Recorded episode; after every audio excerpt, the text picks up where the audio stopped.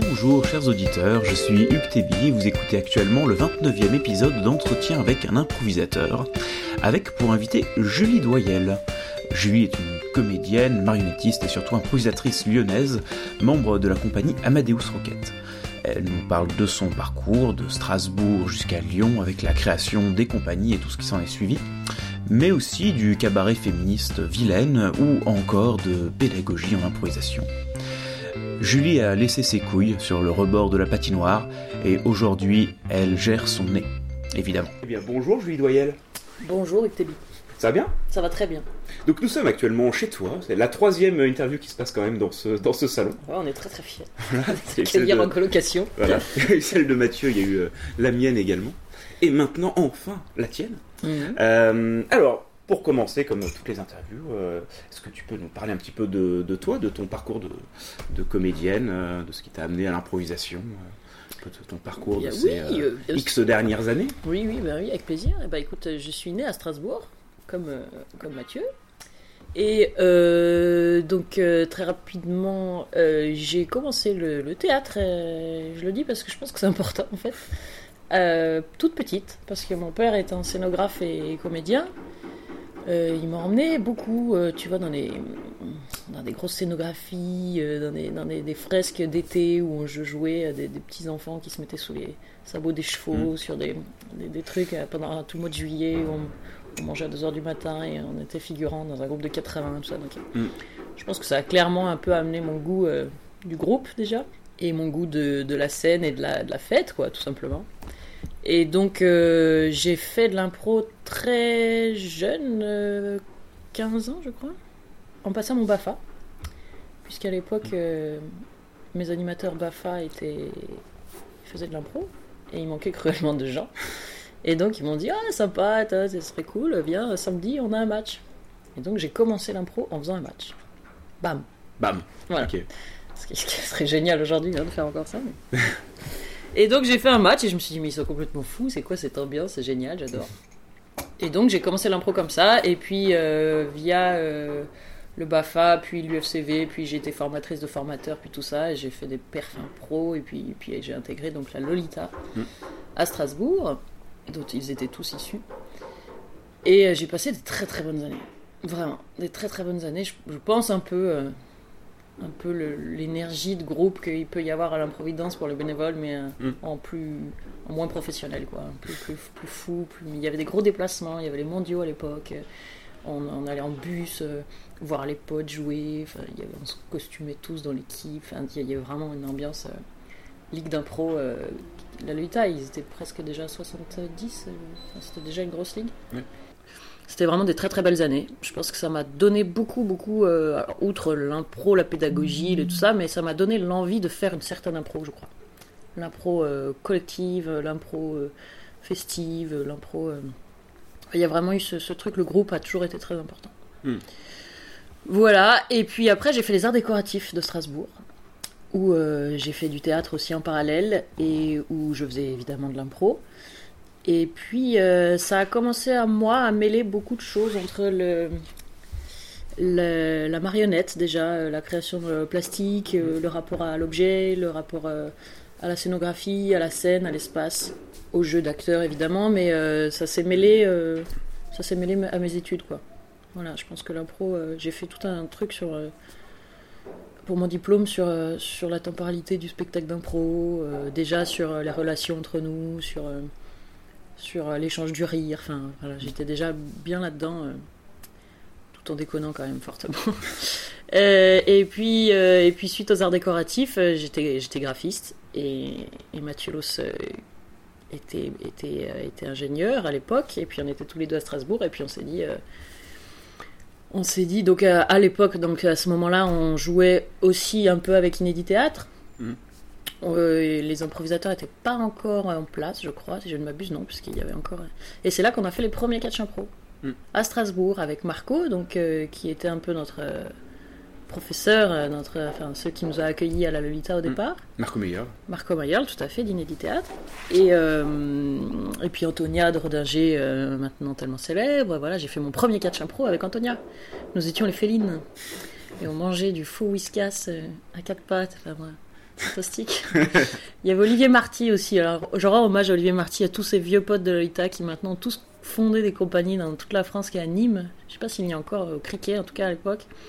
Euh, il y avait Pascal Meloul euh, qui est à Rouen. Euh, il y avait, enfin bref, tous ces gens qui avaient beaucoup de valeur, je trouve, et qui sont partis et qui ont tous, quasiment tous monté des, compagnies euh, dans toute la France. Donc euh, c'était une bonne année, ouais. C'était rigolo.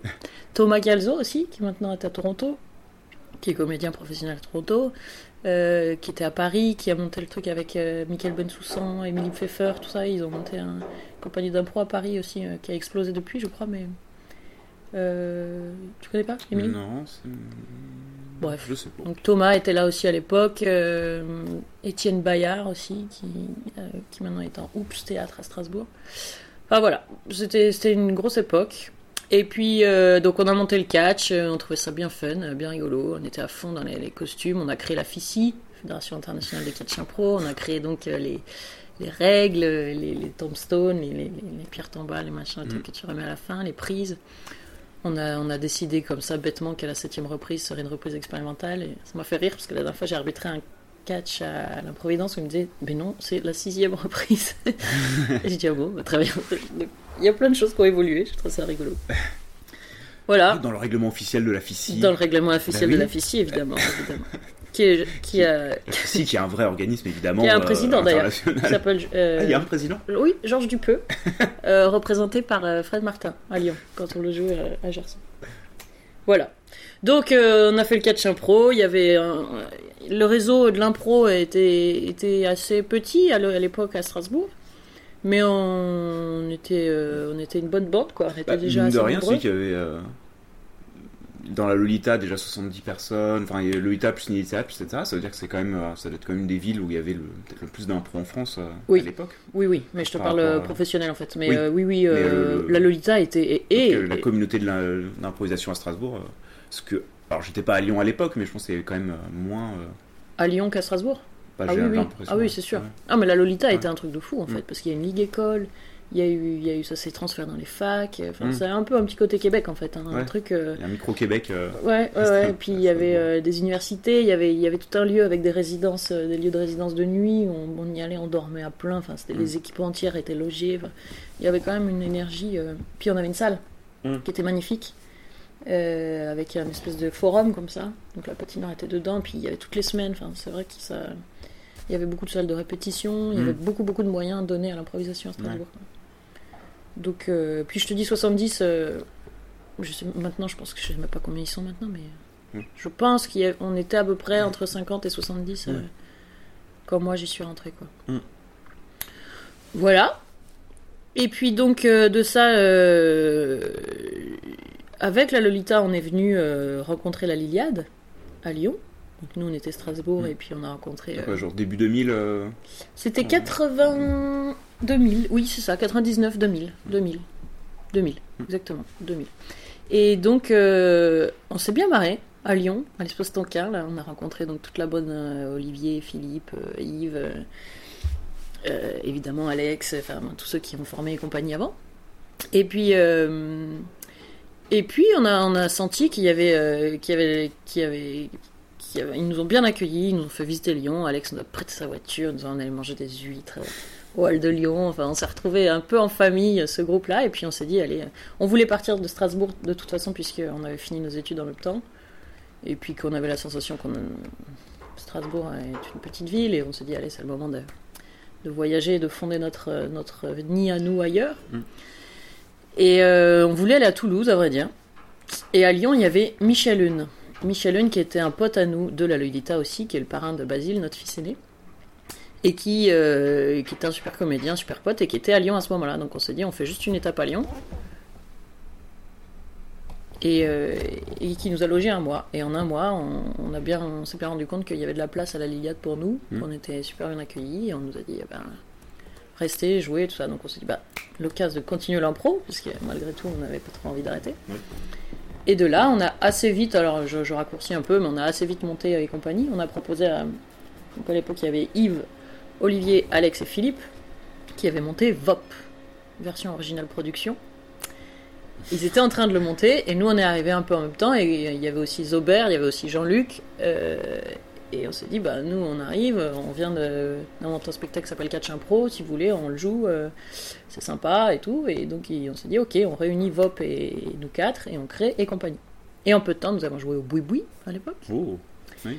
Puis au bout de six mois nous avons commencé à Gerson et puis nous avons joué euh, dix ans à l'espace Gerson Hmm. avec et compagnie.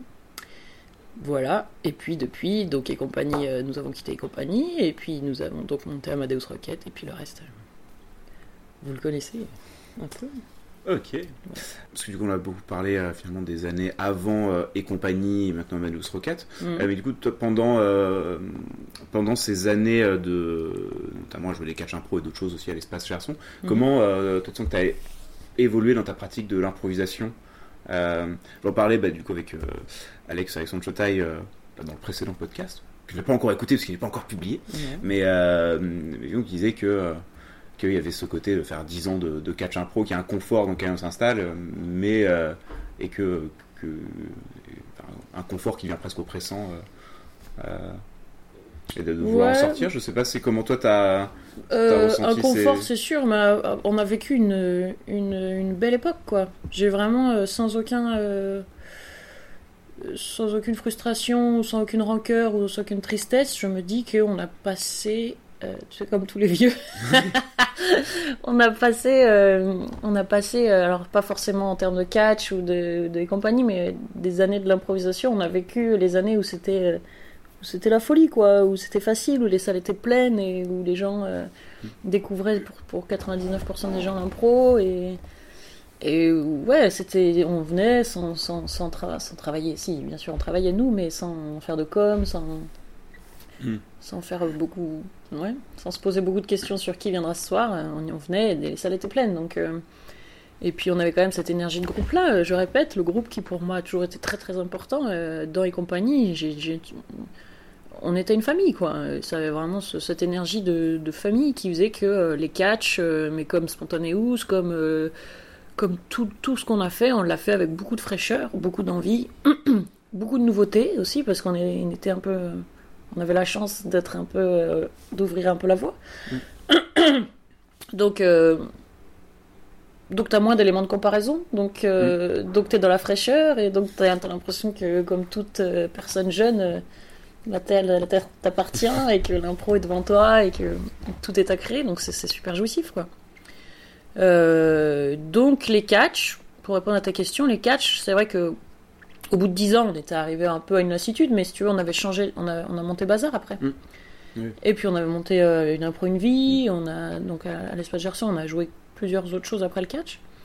Mais pareil pour Bazar, enfin pour moi c'était un autre nom, mais euh, c'était c'était le même esprit de jeu, Oui. un peu, c'était assez potage, c'était assez facile, euh, on y venait, mais, mais c'était génial. Je pense que. Alors il y a eu des soirs évidemment où c'était moins génial, mais c'était génial. Dans mes 10 ans, je garde un souvenir de, de plaisir, quoi. J'y allais avec euh, le plaisir d'aller jouer, d'aller retrouver mes potes, euh, euh, de discuter avec le public à la fin, qui était heureux, qui nous disait Ah, c'est génial, on rigole pas souvent, et là ça nous fait plaisir, merci de nous faire marrer. Et ben voilà, moi je de faire marrer les gens me suffisait à, à me rendre heureuse en fait. et, et compagnie, c'était ça, assez facilement.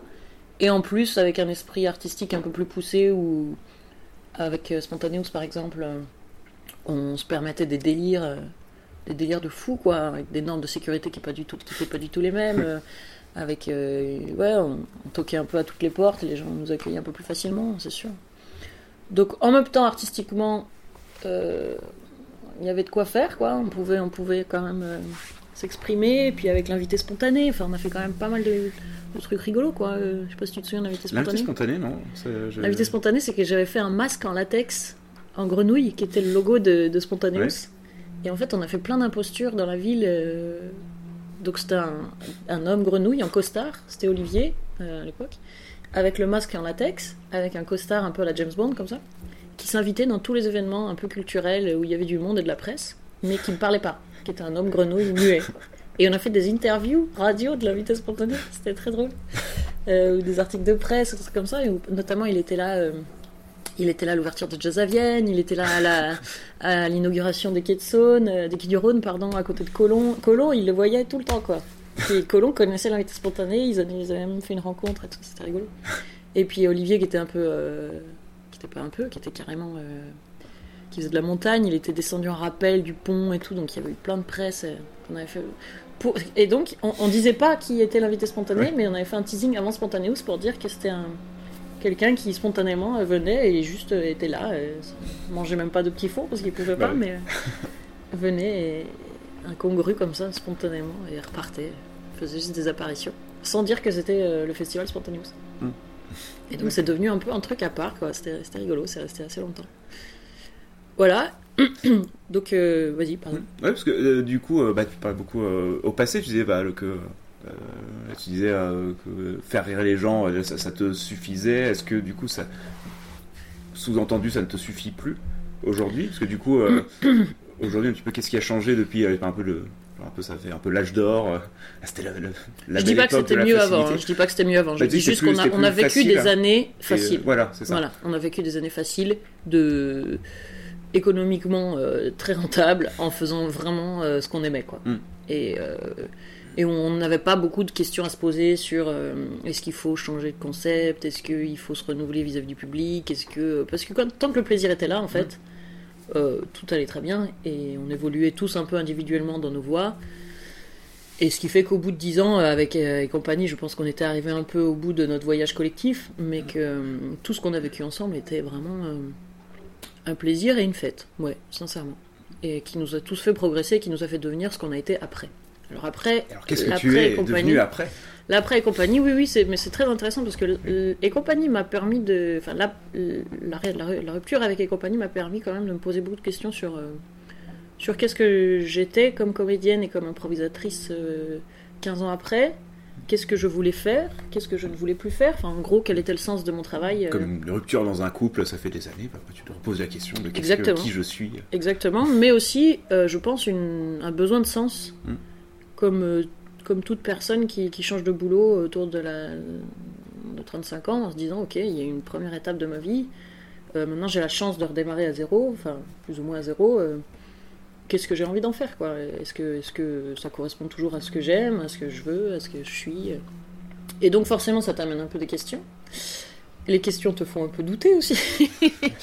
Et puis on a redémarré quand même, je vais pas dire à zéro parce que ça serait mentir, mais euh, on a redémarré quand même euh, euh, sur une base plus plane, en se disant artistiquement qu'est-ce qu'on veut défendre, avec qui on veut travailler, dans quel lieu on veut jouer, dans quel lieu on peut jouer, parce qu'économiquement aussi on arrive dans un paysage où bah, c'était plus du tout la, la belle époque pour le coup.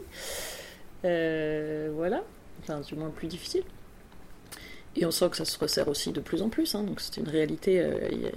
Même s'il y a de plus en plus d'impro, il n'y a pas de plus en plus de salles et, et tout ça. Donc euh, voilà. Et je crois que oui, j'étais arrivée à une période où je me suis dit, euh, après avoir été 8 ans euh, la fille des compagnies aussi, ça a joué Oui, aussi, que- euh, ça a joué aussi dans, Mm. dans, dans ma vie, ça m'a construit, qui a fait qu'aujourd'hui j'ai un bonheur immense.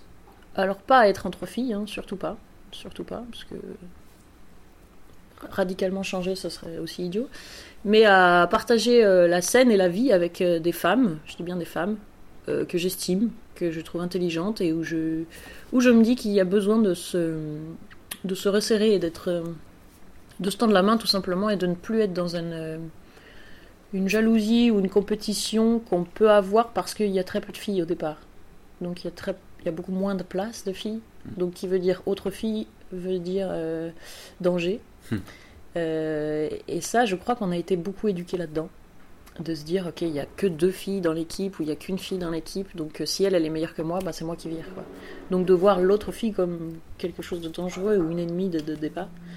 Et ça, j'en ai marre. quoi. Hmm. J'en ai marre parce que je trouve qu'il y a une émergence de, de belles comédiennes. Et euh, de- de- en dehors de l'impro, hein, je dis- parle dans le monde entier, euh, Mm. et dans l'impro aussi évidemment, mais euh, de, de femmes que je respecte et que j'ai envie de d'admirer, d'être amie, d'être solidaire, de m'inspirer. euh, voilà, donc de- de- d'arrêter de, voir des filles comme des ennemis potentiels, mais plutôt comme des, des amitiés euh, potentielles aussi, et donc du plaisir en jeu, quoi. Est-ce que tu as l'impression qu'il y a plus de, euh, de, de filles justement qui se mettent à l'improvisation maintenant qu'il y a 15 ans ou 20 ans ou Ah oui, je quand pense. toi t'as commencé euh, Ah oui, oui, c'est une certitude, oui. Mm. oui, oui. Bah, à l'époque, je te dis, c'était, c'était vraiment. euh, donc, euh, je te parle évidemment dans mon schéma qui était le schéma match euh, Mm. euh, français euh, voilà, des années 2000, mais euh, mais il y avait très peu de filles qui faisaient de l'impro. Et ceux qui en faisaient et qui restaient, euh, comme on le dit souvent, quoi, c'est des filles qui, qui, qui acceptaient ce format match euh, dans lequel elles se sentent. je pense que le match, c'est pas ce côté un peu compétition, grande gueule. euh, culturellement, les femmes ne sont pas là pour faire rire Mm. au départ, je crois. Elles sont là pour faire des enfants. Non, mais euh, regarde un, un repas de famille, Oui. euh, c'est rare que ce soit euh, la femme de maison qui, euh, qui dise Oh les gars, ouvrons une bouteille, j'ai des bonnes blagues à vous raconter. Quoi. Euh, C'est, plus, évidemment, c'est plus euh, l'homme, euh, l'homme qui, je, je dis bien de manière cliché dans l'éducation euh, homme-femme, le domaine de l'humour n'est pas forcément féminin, culturellement parlant. Mm. Et donc je pense que les filles. euh, c'est pas, pas nouveau hein, ce discours-là, mais les filles qui ont, qui ont eu leur place en match, déjà on peut les compter un peu sur les doigts de la main. Et puis euh, ça a amené aussi une culture de jeu fille de il faut avoir des couilles, il faut être, euh, il faut physiquement exprimer un truc très fort, euh, il faut, euh, Mm. il faut, euh, ouais, on peut pas être, euh, on peut pas être euh, sensible, jolie et, et avoir des étoiles. euh. Donc moi j'ai eu une période où j'avais des couilles, Hmm. clairement, et où je mordais la patinoire et j'avais des étoiles à gogo et, et on me disait ouais Julie c'est une bonne comédienne de match. Hmm. Je l'ai eu, je le suis plus. Sincèrement je ne le suis plus. Euh, Tu, tu as laissé tes couilles sur le, sur le rebord de la patinoire. j'ai laissé mes couilles sur le rebord de la patinoire. C'est une image qui me plaît. Exactement. j'ai laissé mes couilles à l'arbitre. Euh, bah, du coup, pour continuer sur, sur cette thématique-là, si on parlait un peu du spectacle Vilaine, Ouais. du coup, euh, qui est. euh, alors, j'ai déjà parlé un petit peu, même dans, dans quelques précédents entretiens, Euh, mais le, du coup, c'est un spectacle féministe, qui est défini comme- Ouais. comme, tel. donc, euh, euh, du coup, que tu joues avec euh, donc, euh, Léa Marchand et Isabelle Desprats. Isabelle, voilà, qui est euh, chanteuse et pianiste euh, également. Ouais. Euh, avait plusieurs questions sur le, sur le spectacle, euh, euh, juste sur le, le côté euh, purement féministe. Du coup, vraiment, tu avais l'envie de, de faire un spectacle féministe euh, en tant que c'était le, le- c'était le, le point de départ de l'envie du spectacle ou ça Euh, s'est ça alors- s'est créé comme tel enfin comment le quelle est la je crois genèse finalement que, ce, je de crois ce que c'était, je crois que c'était au fond de moi depuis longtemps. Je crois que j'avais jamais mis le mot féministe euh, sur euh, quelque chose que j'avais en moi. Parce que parce que j'en ai marre de battre en fait enfin Mm. j'avais je voyais pas ça comme un combat si tu veux par Mm. contre je me suis dit ben dans tout ce que je fais aujourd'hui en impro j'ai envie de m'inspirer de l'homme. Parce que je pense que mon engagement sur cette planète en tant qu'artiste humblement Mm. c'est d'avoir un avis sur le monde dans lequel euh, je vis. Et euh, donc pas que en impro hein, dans, dans tout ce que je fais. Euh, et de pouvoir parce que j'ai une chance énorme d'être euh, sur scène et de pouvoir un peu avoir la tribune de temps en temps. Et notamment en impro parce qu'en impro on, c'est- c'est une projection de ce qu'on est euh, en miroir dans la société dans laquelle on vit, je crois. Donc, euh, souvent, quand on commence l'impro, j'ai dû dire ça à des élèves il y a longtemps en disant euh, laissez ce que vous êtes et prenez euh, des personnages et, et partez de zéro sur, euh, sur ce que vous avez à l'intérieur. Maintenant, je pense que je pense foncièrement l'inverse. Euh, que soyons spectaculaires, évidemment, sur scène, soyons grands, soyons interprètes, euh, soyons jouons, mais par contre, nourrissons-nous de ce qu'on est parce que parce que c'est essentiel en fait. Sinon, on part à plat à chaque fois et c'est bien dommage. Mm. Euh, voilà. Donc, euh, donc euh, ouais, l'homme, la, la, la, la vie. l'homme avec un grand H L'homme avec un grand H, évidemment. Euh, les, voilà, l'immigration, les, euh, sans, sans parler forcément de gros sujets de société, mais, euh, mais de voir euh, le, le- le- le fait j'ai eu un enfant la même année que Léa. Mm. On en a parlé un peu, on, a fait beaucoup de training ensemble enceinte, ça, ça nous a fait rire. C'était une année où il y avait beaucoup de femmes enceintes euh, d'ailleurs autour de nous en improvisation. Il y a eu une Euh, épidémie. oui, il y a eu une épidémie et c'était, c'était super euh, génial en fait de se dire c'est drôle. on vit tout un truc très intime mais totalement enfin, montré à tout public euh, ensemble, notamment chez les, les ailes et puis chez les tilts aussi à qui j'avais donné des cours à ce Mm. moment-là, elles étaient toutes enceintes et tout. Et donc c'était plus si intime que ça quoi et puis de, le fait de pouvoir en parler. euh, Simplement comme ça, on s'est dit, bah ouais, c'est pas un truc de fille que de devoir se cacher pour parler de ce que tu vis. Putain, tu as un, t'as un truc dans le ventre et on le montre sur scène. Et si de, de ça, tu peux même pas en parler, enfin, je veux dire, euh, Mm. pourquoi ça serait un truc chiant euh, de devoir. souvent, on doit se cacher pour dire, alors, euh, comment tu vis ta grossesse? Non, non. Mm. Non seulement on veut pas se cacher, mais, mais c'est génial, quoi. Je veux dire, il y a rien de plus. per- C'est viscéral d'avoir un Mm. truc dans le ventre, quoi. Et c'est une expérience que tu jamais dans ta vie, enfin, du moins très rarement. Donc, euh, Surtout si t'es un homme. Surtout si t'es un homme, voilà. Donc euh, c'est quelque chose de... On parle de viscéralité dans le Mm. spectacle, là euh, bah, c'est viscéral et ça te parle 24 heures sur 24 et puis tu, ton image, euh, toutes ces histoires d'ego, d'équilibre, de corporalité, de, de ce que tu es, de ce que tu donnes sur scène, d'aura, de présence, tout ça change. Mm. Et, et c'est quand même une expérience géniale sur Mm. scène. Donc euh, scientifiquement parlant, sur scène, c'est génial. Mm. Donc c'est parti un peu de là, on a déliré là-dessus et puis... euh, et puis, euh, et puis oui, on, on s'est dit, après, il y a eu ce, ce- ce rapport à l'homme, qui évidemment, puisque Léa aussi est, est une fille que, que j'aime beaucoup, dans, dans son intelligence, le regard qu'elle a sur le monde, en tant que femme, mais pas que, en tant que... que elle a travaillé beaucoup sur l'espace public, elle, a fait des bouquins là-dessus, euh, sur euh, la- la- comment, euh, dans le milieu social, ça s'inscrit, euh, la famille, tout ça. Donc c'est des choses qui, qui, qui nous intéressent toutes les deux, et donc on a, on a beaucoup parlé de ça. Et puis on s'est dit, en fait, euh, oui, il y a une urgence dans le monde dans lequel je vis de se dire que dans tous les milieux, et je dis bien dans tous les milieux, on a envie de parler de, de, de la vie de femme, quoi. Mm. De, de- de- des femmes qu'on voit, des femmes qu'on est, des femmes qu'on croise, des femmes qu'on qu'on lit, euh, parce qu'on a la chance de pouvoir lire des femmes maintenant, ce qui n'était pas vraiment le cas avant. Euh, je cherche désespérément des pièces où il y a des rôles de femmes euh, à voir jouer. Il n'y en a pas tant que ça. Mm. Euh, dans le milieu de la... On a l'impression que le milieu de la culture est un milieu super open, mais que dalle. C'est la mort hein, pour les nanas. Bah oui, si tu cherches. Bah, Je surtout travaille, si tu cherches dans, dans les pièces un peu, un peu anciennes. Enfin, Ouais, avant, avant oui, mais même- 1950, même le nombre, le nombre hein. d'auteurs féminins est Oui, oui. Et Aujourd'hui, il y en a un peu plus, mais, euh, Ouais, mais c'est. mais ça reste. tu, tu peux, Ça tu reste peux les chercher. hein. Tu peux les chercher, il n'y en a pas tant que ça. Euh, oui, oui, bien sûr, il y en a, mais c'est ça que. Et encore des auteurs, mais des auteurs Tu joues du, du Sarah Kane et du Yasmina Reza. Oui, mais non, mais il y a des choses. Je dis pas, je dis pas que c'est Enfin, pas une non, lutte. mais- C'était juste de se dire, c'est vrai que quand c'est tu quand t'y penches un peu, tu dis, c'est quand même rigolo, quoi. Après, moi, j'ai travaillé beaucoup aussi euh, au Guignol de Lyon, donc je Mm. travaille. euh, ça fait 10 ans que je travaille euh, dans le théâtre de Guignol de Lyon. Je vois le patrimoine lyonnais. Ouais. Le patrimoine lyonnais, c'est à pleurer, quoi. Le rôle des nanas là-dedans, Bah, mais c'est la mort. Là, j'étais, bah, j'avais vu le spectacle de, de Marionnette, donc j'ai joué avec euh, Alexandre Chetaille euh, Mhm. euh, au, au Zonzon. Oui. Euh, il y a quelques années. Et du coup, il y a tout, le, tout l'arrière avec euh, des centaines de marionnettes. Mhm. Et euh, du coup, j'avais compté le nombre de marionnettes féminines. Et ouais, on est de l'ordre de 5%. Même Ah pas. oui, oui. Mais puis, et puis il y a des marionnettes. Mais celles qui jouent, je veux dire, celles qui jouent, c'est, c'est vraiment le cliché de la, Oui. ou de la casse-couille, ou de la, de la tenancière de bar vieille, euh, Mm. voilà. Ou euh, Madelon, qui est la femme de Guignol, est essentiellement là pour aller et, et dire pourquoi tu acariâtre qui en veut à son mari d'aller boire des canons avec son pote, quoi. Donc, Mm. euh, ouais, c'est pas très, c'est pas très glorieux, quoi. C'est pas très glorieux. Et à jouer, en fait, je, je ne me l'étais pas, je me, je me l'étais pas expliqué, mais j'avais un mal-être Mm. régulier dans ce spectacle-là, où d'un seul coup, je me suis dit, mais je ne joue pas ce que je suis. Mm. Jamais. Je fais toujours semblant d'être un personnage que je ne suis pas. Mm. Ou du moins, et de dire des choses auxquelles je ne crois pas.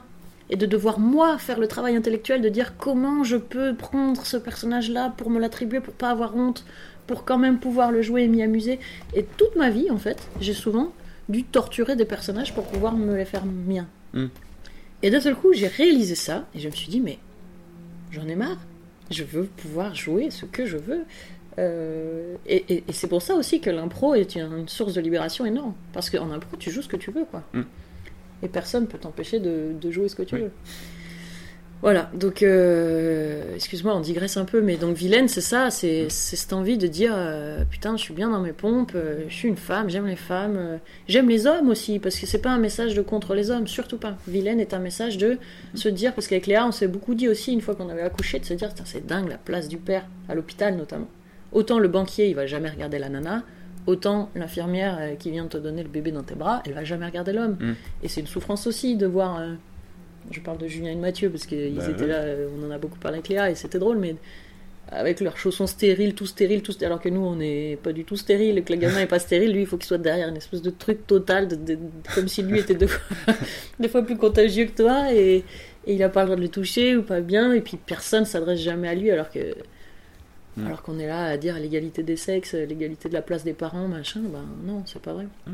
Donc euh, oui, le banquier il regarde l'homme, euh, oui, euh, la, maternité regarde la femme, euh, oui, enfin voilà, tous ces, tous, ces, tous ces moments où tu dis mais pff, la place de chacun, ouais, donc au bout d'un moment je me suis dit, j'ai avancé, on a avancé dans ce travail-là, je me suis dit j'ai envie à l'aube de ma vie là de, de traiter de ce sujet-là où je me suis rendu compte qu'en fait ça a rappelé et compagnie, ça a rappelé J'en ai beaucoup parlé avec ma mère d'ailleurs depuis. euh, je pense que de, parce qu'on on prend des témoignages, Mm. donc ça m'a permis d'en parler avec plein de, de femmes et d'hommes autour de moi, où je me suis rendu compte que ça faisait du bien en fait d'en parler et que c'était une source libératrice, euh, notamment pour ma mère, euh, et qui nous a beaucoup projeté dans euh, vous laissez pas avoir puisque elle euh, n'a pas fait d'études, euh, a été obligée de- d'arrêter ses études pour faire le même métier que son, son père, euh, Mhm.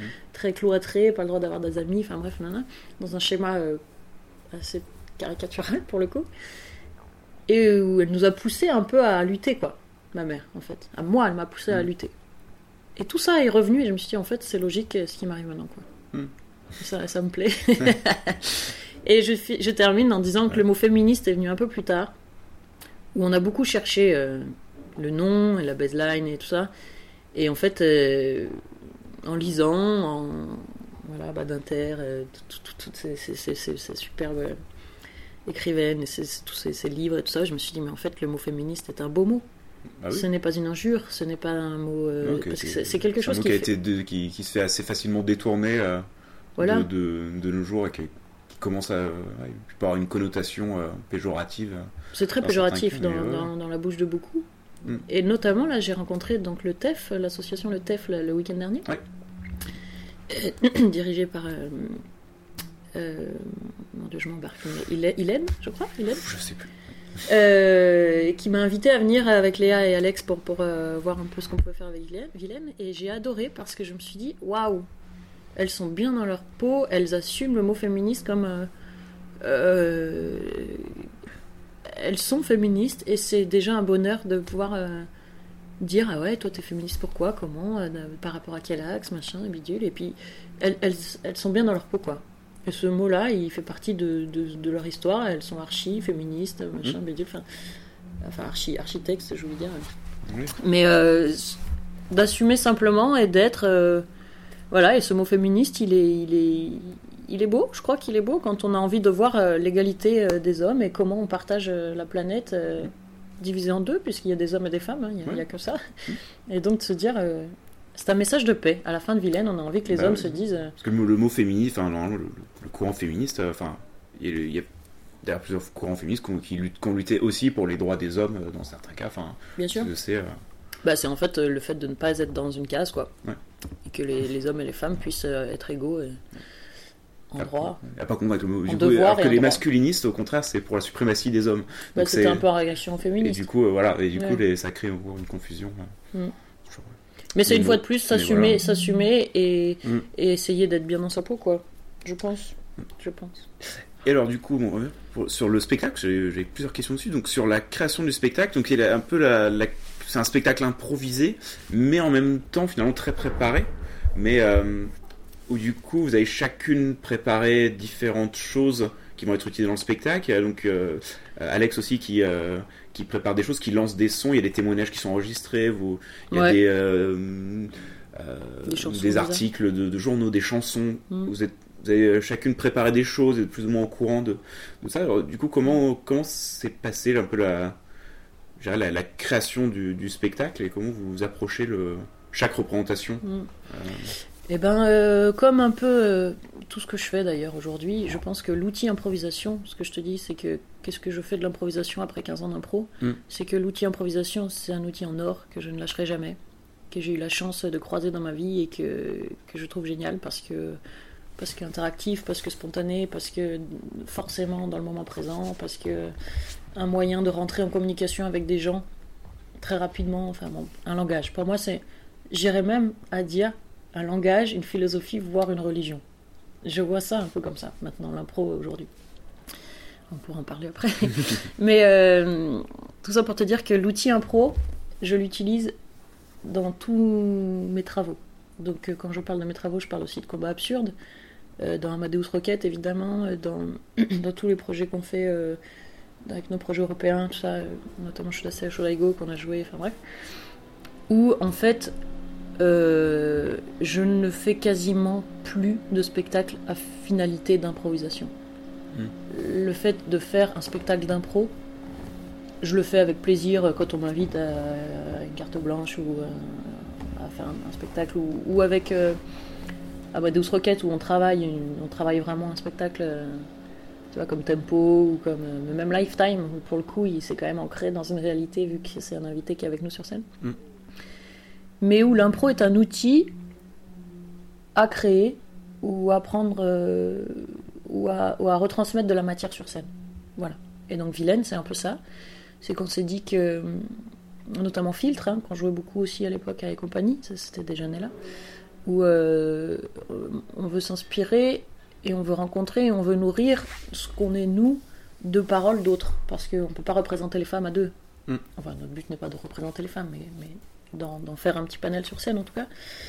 Et donc, euh, nous, euh, si on ne dit que ce qu'on est nous, ça, risque d'être pauvre assez rapidement.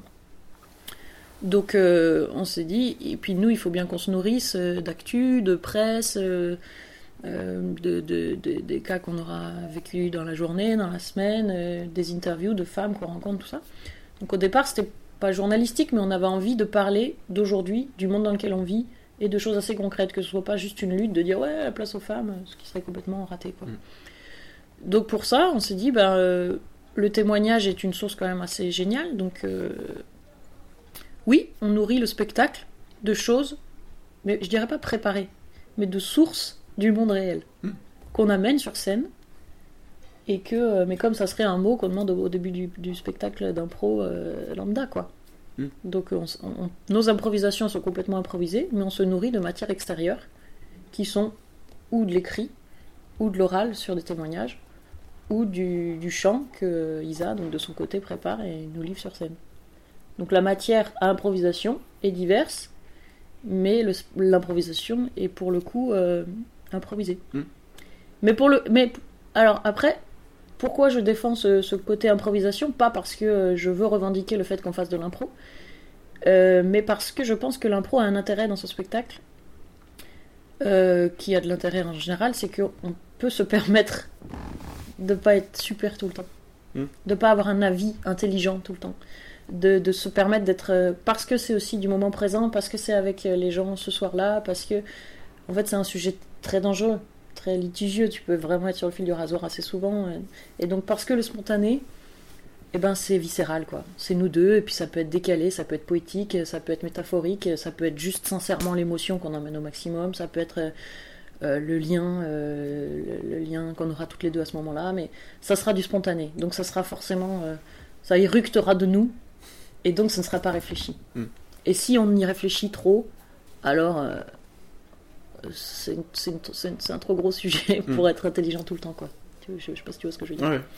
Donc on s'offre le, droit d'être nous-mêmes et d'être viscéral parce que c'est de l'impro. Donc c'est un peu notre. Donc on se juge pas, on s'auto-juge pas, on se dit pas ça, ça va être bien, ça, ça va être reçu, ça, il y a des gens dans la salle qui vont dire oui, mais ça, c'est des gens qui vont dire non, sinon on fait rien en fait. Hmm. Donc on se dit ouais, on va, on va se planter, oui, on va choquer, oui, euh, on va créer du débat. Oui, nous-mêmes, on va se dire oh là là, ça c'était pas bon, mais on l'aura fait quoi. Et ça sera de toute façon euh, utile Mm. et agréable à jouer. Et euh, alors moi je vous avais vu jouer. ah, C'était quel théâtre le... C'était au Clochard Céleste. Céleste, ouais. fait, ouais. Euh, il y a quelques mois. Et alors moi du coup je savais que c'était improvisé, mais je sais plus. Je, je- enfin dans la, la communication autour du spectacle, enfin que ce soit l'affiche, etc. Est-ce est-ce que c'est précisé? Est-ce que vous communiquez, vous insistez sur le fait que c'est improvisé Non. finalement? Non. C'est euh, ce qui est finalement assez unique, je pense. Enfin, dans les, les autres, dans tous les spectacles euh, d'improvisation que je connais, c'est quand même. Ah, on, on insiste quand même assez lourdement sur le fait que c'est improvisé, alors que que, Bah, que dans ce spectacle-là, c'est euh, euh, c'est Oui. pas forcément le cas. Et d'ailleurs, il y a des, enfin, il y a des choses qui sont préparées. Enfin, je plus, le début, il y a une chanson de début de spectacle, peut-être fin de Oui. spectacle. Il y a des, euh, il y a des éléments qui sont euh, qui sont préparés. comme un de cérémonial d'impro, Voilà. on a une ouverture et une Voilà, fermeture. ouais. Et du coup, euh, qui peut éventuellement créer le doute peut-être chez des spectateurs. Voilà, est-ce que c'est improvisé ou non? Je sais pas si vous avez eu des, des retours là-dessus de spectateurs ou euh, sur oui, cette ligne de. En fait, le- la, que question de est-ce que c'est improvisé ou pas, j'ai l'impression que ça, c'est plus un débat d'improvisateur. Euh, quand on l'a joué euh, dans plein de lieux euh, qui ne sont pas estampillés improvisation, Mm. les gens se posent pas trop la Ouais. question. Après, on a tenté, Est-ce que les gens viennent pas le voir en se disant on va voir un spectacle d'impro non, puisqu'ils viennent voir un cabaret ils féministe. voir et il s'avère que c'est improvisé. Voilà, c'est comme je te disais, c'est- un outil pour nous. c'est le meilleur outil qui nous semble, en plus, être le nôtre pour euh, pour délivrer euh, cette énergie et, et- et ce, et ce spectacle qu'on a envie de jouer, quoi. Mm.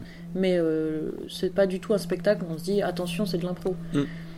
C'est finalement, c'est pour ça que c'est pas forcément un, un spectacle qu'on va jouer dans des. euh, on l'a- créé à l'improvidence et on le rejoue là une fois à l'improvidence, mais c'est pas un spectacle qui va se jouer beaucoup à l'improvidence. Hmm.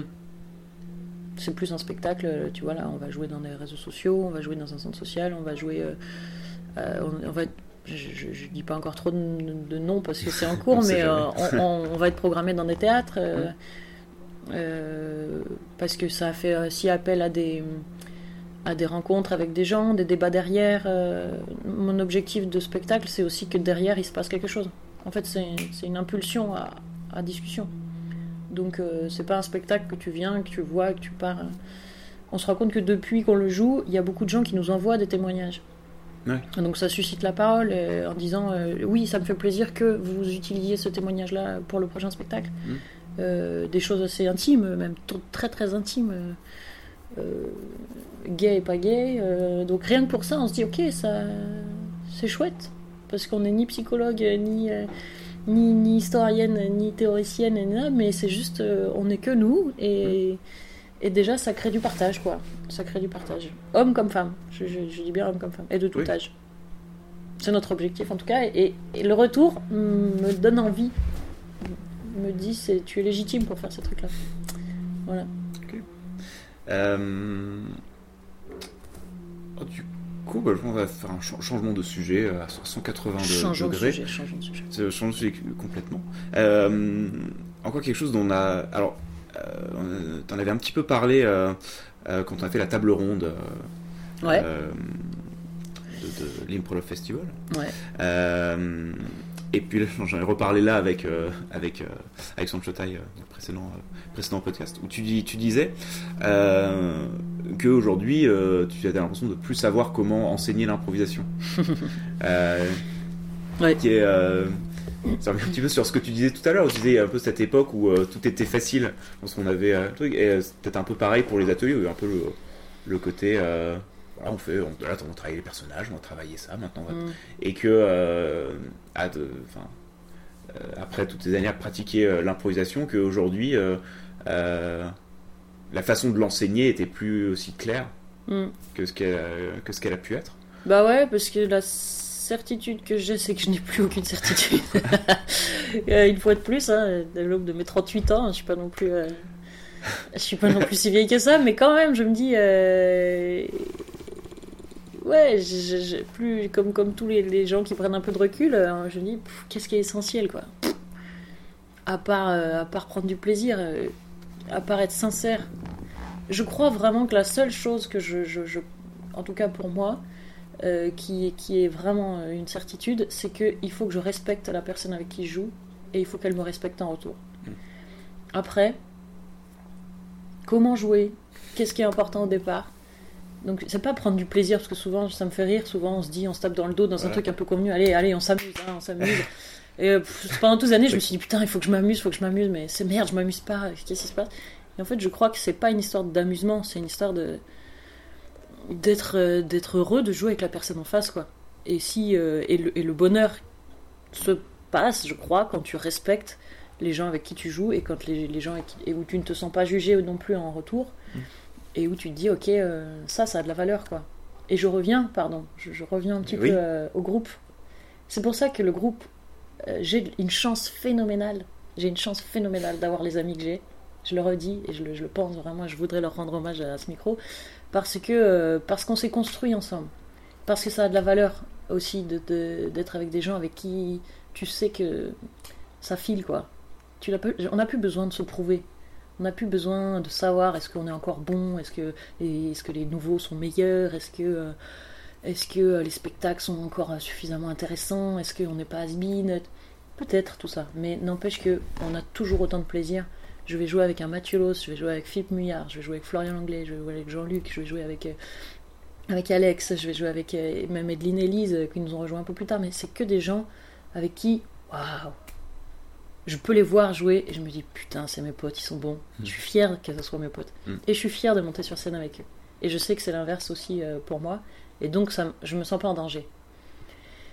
Et ça, ça vaut de l'or.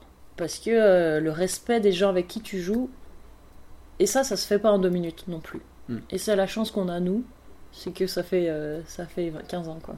Et qu'on est toujours là, et qu'on a passé quelques étapes, et qu'on sait que, artistiquement parlant, même si on change, si on fait plus d'impro, si quoi, on sera là, quoi. Mm. Et ce groupe-là, il a, il a vraiment de la valeur. Parce que c'est des bons comédiens, parce que c'est des gens intelligents, parce qu'on avance artistiquement ensemble, on sait travailler ensemble, quoi. Ça, ça a de la valeur. Voilà, donc tout ça pour dire, Ouais. qu'est-ce que j'ai envie de dire aux, aux élèves que je, à qui je donne des cours Euh, Je crois qu'il y a une base qui est euh, respecte-toi, c'est un peu qui tu es. Ah, essaye de respecter l'autre, et si tu respectes pas l'autre, alors tu vas, tu peux faire semblant sur un spectacle, deux spectacles, trois spectacles. Mais si tu montes ta compagnie, il faut que tu trouves des gens avec qui tu es vraiment toi-même et avec qui tu es bien. Je dis pas des cours, tu vois, de deux trois cours, mais je vois tellement de gens qui montent leur compagnie et qui nous demandent en intervention extérieure un peu notre avis sur leur groupe, euh, sur Mhm. leurs évolutions, sur quel concept et tout ça. Moi, la seule chose, c'est que je me dis, est-ce que c'est, est-ce que t'es heureux de monter sur scène avec lui? Oui. Ah bah, alors tu peux faire ce que tu veux sur scène. Mhm. Par contre, au bout de deux mois, là, vous voyez que vous n'avez pas du tout envie que ça file pas, que Bah machin. bah, C'est que si dans un groupe, un semblant. groupe de 10 personnes, il y en a 5 avec qui tu fais Ah, je vais devoir jouer avec lui. Voilà. Bon, Si à chaque fois tu commences en disant Ah, c'est lui, merde. bon bah allez, va falloir. Alors tu vas tirer des ficelles. Et Ouais. les ficelles, on en connaît des milliards. Et des techniques, on en connaît des milliards. Et tu pourras en tirer. Et tu pourras faire le personnage. Et tu Mm. pourras faire l'impro. Si t'es dans le oui et, si t'es dans l'instant, si t'es dans la sincérité, si t'arrives à être toi suffisamment caroublé en interprétation pour pouvoir envoyer quoi qu'il arrive, Mm. alors tu pourras jouer. Mais par contre, euh, le plaisir, il sera pas là, quoi. Mm. Et je pense que ce qui fait que, euh, au bout de 10 ans de catch, j'avais toujours autant de bonheur à aller à Gerson euh, pour faire euh, juste marrer les gens et me marrer moi-même, c'est que le plaisir il était vraiment là. Mm. Parce que j'étais content de, de foutre un- une pince à linge sur mon nez et puis euh, de mettre un, un tutu et d'aller faire n'importe quoi à bazar. Et, et c'était génial. Parce que c'est, c'est- parce que c'est- et, et comme, euh, comme on le joue toujours avec grand bonheur à, à Amadeus Rocket, mais c'est pas, c'est même pas que les spectacles, tu vois. Mm. On se disait aussi avant, euh, il faut jouer toutes les semaines. Dans notre vision d'avant, Mm. il fallait avoir une, euh, une salle dans laquelle on puisse jouer régulièrement, euh, jouer beaucoup. euh. Et ça, ben, on joue moins en ce moment, c'est une certitude, mais en fait, ça me manque pas trop parce que.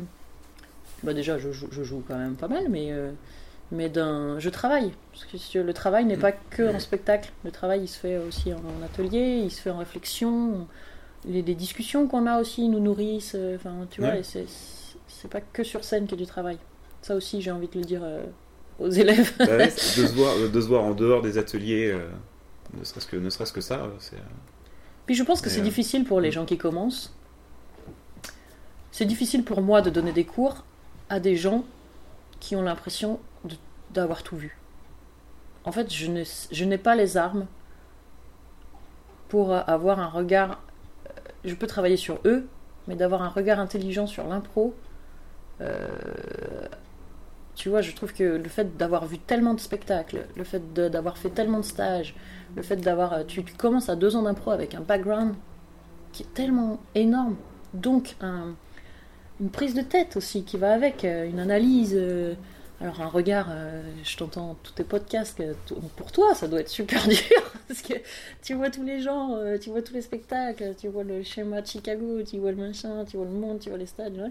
Et toi, là-dedans, tu n'es que toi, tu n'es qu'un homme, tu vois. Et, tu- et- et qu'est-ce que tu vas livrer sur scène? Tu- Mon Dieu, il faut que je sois à la hauteur de tout ça, quoi. Bah, Bah, c'est dur. Bah, au contraire, moi, moi la façon dont je vois les choses, justement avec euh, tout ça, c'est de voir tout ça, ça permet de choisir ce qui te plaît et ce que tu as envie de faire finalement. Ouais, de mais le fait de que- connaître tout doit te. te, te- Bah, ça non permet aussi de faire le tri. À force de, de faire des trucs, du coup, Ouais. tu sais que bon, bah, ça, je sais que Ouais. c'est, euh, ça m'a de- moi, je- de des fois je me dis l'idiot est bien plus est bien plus heureux, tu sais. je me dis quand tu, quand tu connais moins les choses, eh bien tu te poses moins de questions. Mais peut-être que j'ai tort. Mais co- moi quand Ouais, j'ai je- commencé, je ouais. me posais beaucoup moins de questions. Ouais, mais après, c'est, moi, je le vois avec euh, certains groupes que j'ai de, où j'anime des ateliers avec des, de- des improvisateurs assez expérimentés qui en font depuis, euh, depuis des années, qui ont quand même fait des, des dizaines, voire euh, peut-être même centaines de spectacles pour, pour certains. Et, euh, et justement, le fait que bah, ça, justement, on ne se pose pas la question de qu'est-ce que eux ont envie de faire.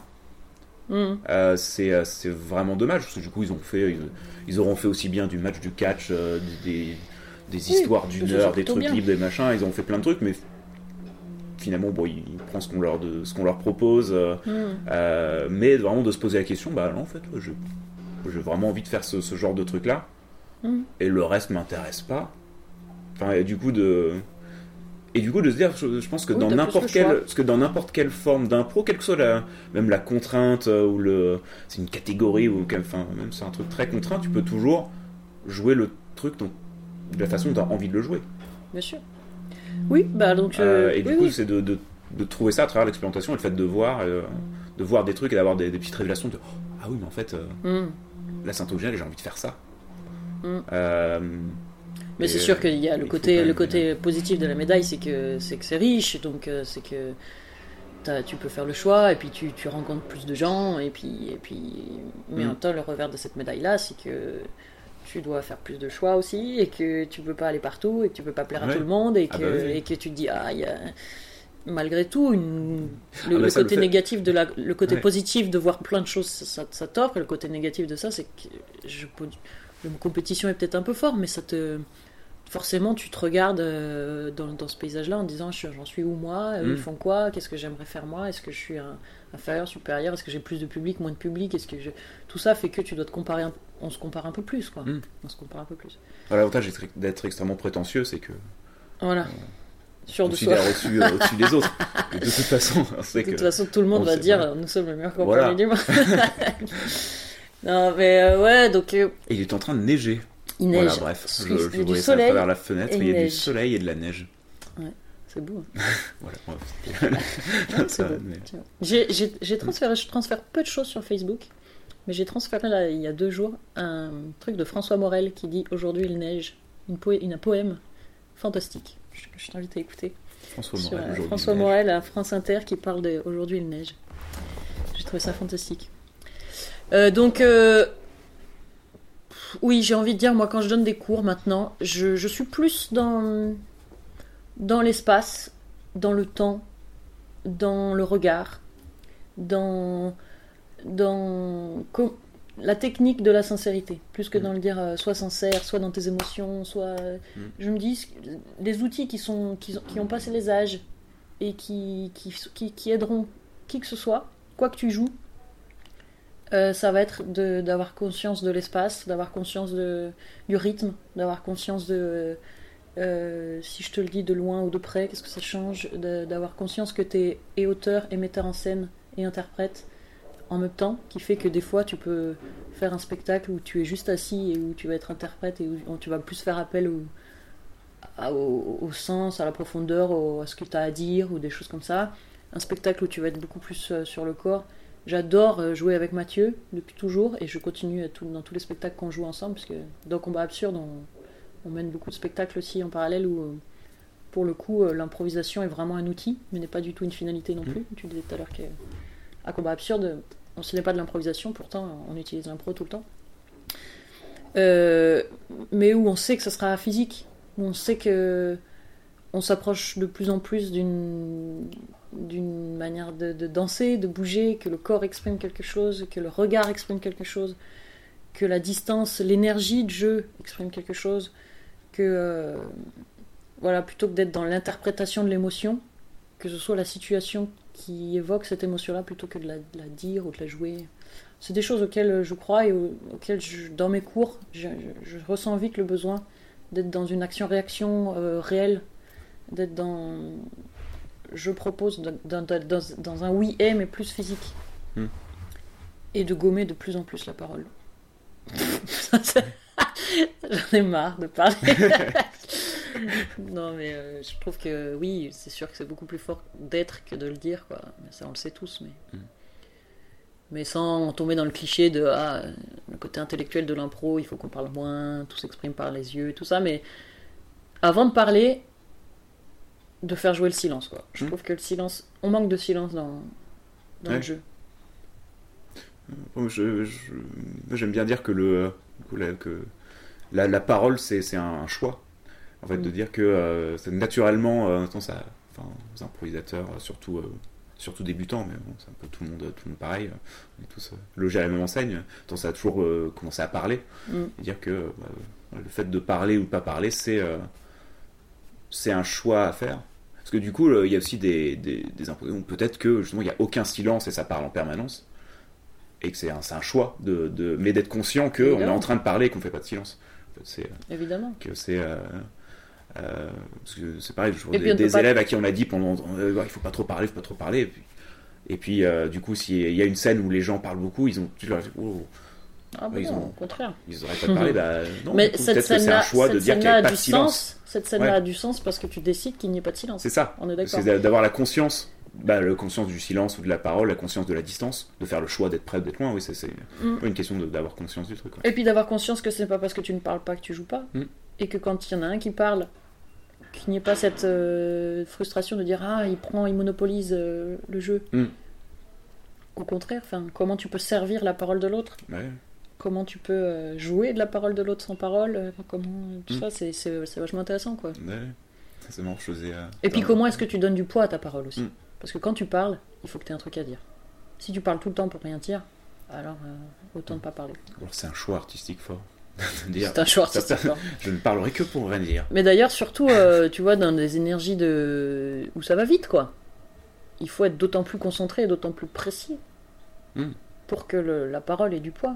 Et et c'est ce qu'on appelle du punch, hein, c'est du one-man show. Mm. C'est Chaque fois que ça parle, bam C'est très technique, quoi. Donc, euh, c'est pour le coup, c'est pas très improvisé, mais quand même, d'avoir cette notion de tic-tic le ping-pong, c'est la même chose, mais en plus rapide. Mais, mais euh, tu vois, dans un mois, j'ai joué à table voilà il y a un mois, j'ai joué à table. On est quatre, c'est que de la relation, donc le principe c'est qu'on vient et on amène. Parce que c'est des potes et qu'on s'est pas vu depuis longtemps, on s'est dit tiens on mange ensemble, mais comme ils jouent avant, après, machin, on n'a pas le temps, on s'est dit bah au moins on mangera ensemble euh, sur scène. Et, mais là c'est que du, du relationnel puisqu'on mange.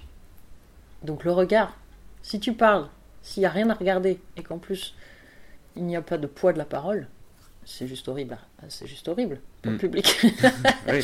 Donc là, ça, lui donne juste faim Comment tu crées le focus par les regards Qu'est-ce qu'on sert collectivement Euh, Comment, euh, comment euh, je donne de la valeur à, à ce que tu joues euh, par ma présence, par pour- où je suis sur scène Comment je me place à table par rapport à l'enjeu dramatique qui se place enfin, Tout ça, c'est des choses qui m'intéressent. D'ailleurs, j'ai créé, on ne crée rien, hein, mais j'ai quand même j'ai mis en place un exercice que j'aime beaucoup, qui est l'exercice des 5 points.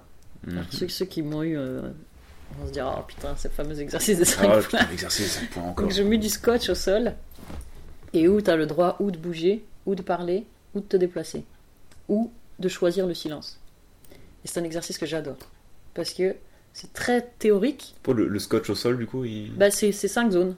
Donc ça veut dire que tu, tu sais si tu vas derrière ou devant, si tu es loin ou proche. Donc euh, ça, ça, ça amène l'espace. Les cinq points amènent l'espace. Et là-dedans, où tu, c'est c'est l'un derrière l'autre, donc ça amène l'action-réaction. Et euh, là-dedans, tu vas travailler la, la rythmique, puisque c'est chacun son tour.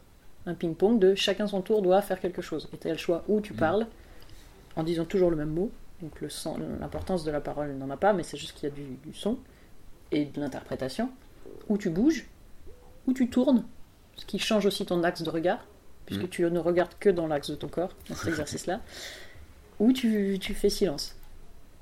Et de voir que rien qu'avec ça, ça peut jouer euh, tout et n'importe quoi. Drôle, pas drôle, euh, fort, pas fort, euh, en, en gérant le rythme, la rupture, le silence, la parole, l'accélération, le fait de se répondre très vite, le fait de se répondre très lentement, de savoir ce qu'il y a un temps qui joue et un temps qui est trop, qui est trop long, qui est trop court, Mm. de sentir le, temps juste. C'est un exercice que j'adore. Ça me fait un petit, ça me fait penser à un exercice de, de masque. Je crois que c'est un exercice de, de Lecoq. Mm. Euh, je sais plus avec. Euh... bah, pareil parce qu'il y a, de- c'est genre il y a neuf, il y a neuf cases et tu te déplaces sur les sur les lignes. Et de par exemple masque en masque neutre. Euh, fait. Où du coup chacun euh, peut, euh, enfin chacun son tour peut juste se déplacer euh, le long, le, le long d'une arête Mhm. ou se tourner, enfin. et ju- juste avec ça, les scènes, les scènes que ça crée, ça crée des trucs incroyables. Juste le fait de euh, d'être là et du coup on regarde ou pas l'autre, on se déplace ou pas. Enfin, et juste juste ça et c'est euh, l'un puis l'autre. Du coup c'est enfin, Oui, bah, à la fois très schématique et euh, et du coup ça crée euh, des scènes Bah oui, assez assez incroyables à partir de rien. C'est du masque, euh, mm. oui, parce que c'est où tu donnes ta face, où tu donnes euh, Mm. ton dos, où tu. tu, tu- ouais, bah c'est ça. Mm. C'est c'est un exercice que moi j'ai. J'ai fait, enfin, je l'ai changé un peu, mais je l'avais fait avec Pierre Blaise, qui est un, qui est un metteur en scène euh, que j'adore, qui, est- qui est à Paris, qui gère un théâtre qui s'appelle le Théâtre Romain Nu, qui est un théâtre de marionnettes pour le coup, qui est un maître de marionnettes à Gaine. Et nous, il l'avait fait avec l'objet. Mm. Et en fait, je me suis dit, ah, ce serait trop bien de le faire avec des hommes pour arriver à, à se réduire dans le l'essence du, du déplacement, quoi. Et du face public, euh, puisque l'objet, il faut vraiment être précis pour qu'il Oui. puisse prendre vie. Et donc de retrouver cette précision de l'objet dans l'homme, Oui, j'adore. ouais, c'est vrai que euh, ouais, t'as un peu le- la marionnette ou c'est vrai, après dès, dès que t'es en clown ou en masque, t'as toujours ce, ce réflexe de, Mm. de, de gérer ton nez quoi. Et la Exactement. marionnette euh, pareil, du coup c'est vrai qu'on Exactement. l'a moins, moins naturellement, la tête qui qui part Écoute, à gauche je- à droite. Je euh, garderai deux phrases de cet entretien, c'est j'ai posé mes couilles sur la patinoire et T'as laissé tes couilles sur le rebord de la patinoire. j'ai laissé mes couilles sur le bord de la patinoire et ce que j'aimerais dire, machin, c'est gérer son nez. Exactement ça.